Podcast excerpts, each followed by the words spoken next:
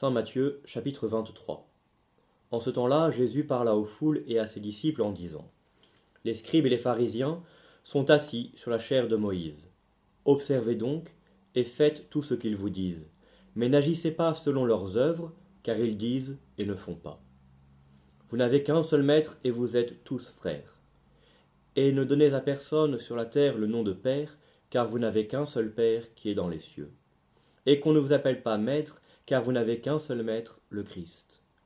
Celui qui est le plus grand parmi vous sera votre serviteur. Quiconque s'élèvera sera humilié, et quiconque s'humiliera sera élevé. Je crois que la fin de cet évangile se passe de commentaires.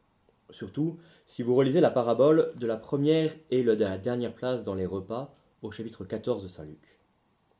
Le cœur du passage peut être cette double affirmation un seul Maître, car nous sommes tous frères, un seul Père, qui est dans les cieux où nous sommes invités.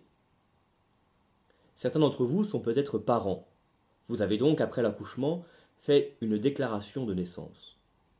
La plupart d'entre vous n'avaient pas eu à déclarer une reconnaissance de paternité, mais il n'en a pas toujours été ainsi, et dans l'Antiquité païenne, la reconnaissance par le père de son enfant n'était pas automatique.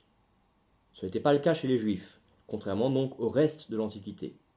Chez eux, la cérémonie du don du nom était importante parce qu'elle rendait claire l'existence de l'enfant, mais il n'y avait pas de refus envisageable de cette paternité. Souvenez-vous du début de l'évangile de Saint Luc avec le nom donné à Jean-Baptiste, par exemple. S'il a fallu du temps au peuple hébreu pour parler aisément de Dieu comme Père, le terme est surtout chez les prophètes Jérémie et Malachie, hein, au 6e et 4e siècle avant Jésus-Christ. Dès le début au temps d'Abraham, donc au 19e siècle avant notre Seigneur, un juif savait qu'il appartenait au peuple élu, non par un choix individuel de Dieu à chaque naissance, mais comme un don, un bienfait qui ne demandait aucune nouvelle alliance entre un nouveau-né et Dieu.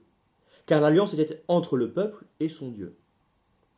Le Christ a repris l'idée, très vraie, que nous n'avions pas à craindre un refus de Dieu pour qu'il soit notre Dieu, notre Maître et notre Père. Nul ne peut donc être inquiet d'un rejet de Dieu. Nous avons un Père qui ne peut pas rejeter l'un de ses enfants. Cela n'aurait aucun sens. Nous pouvons aller plus loin. Si nous acceptons sans limite d'être fils, la paternité divine s'exerce sans limite. C'est le contraire de l'Antiquité païenne. Le Fils devient celui qui est invité à reconnaître son Père. Nous savons, par la foi et l'expérience, au moins celle des saints, que lorsque nous faisons un pas vers Dieu, lui en fait mille vers nous. Rappelons-nous pourquoi nous sommes heureux d'avoir un tel Créateur et Père. Saint Thomas d'Aquin aimait à répéter la phrase de Saint Jacques, parce qu'elle est une excellente raison de se réjouir et d'espérer. Tout bien, et tout don parfait viennent d'en haut et descendent du Père des Lumières. Cette lumière est celle de la providence divine. Elle nous invite à considérer notre Père du ciel comme le Père le plus doux, le plus juste, le plus attentif, le plus sérieux qu'il soit. C'est la chaude lumière et douce que porte Dieu sur toutes choses, et singulièrement sur chacun de ses enfants, dont vous faites partie, réjouissez-vous. Résolution il me faut cultiver la vertu d'espérance. Pourquoi ne pas essayer aujourd'hui de transmettre à quelqu'un le témoignage de la paternité de Dieu? Sans que cela soit artificiel, peut-être en aurez-vous l'occasion. Au travail, en famille, sur Internet, les lieux ne manquent pas où les hommes ont peur de ne pas être aimés et où ils ignorent qu'ils ont Dieu pour Père très aimant. Je veux essayer de leur témoigner de cette douce connaissance.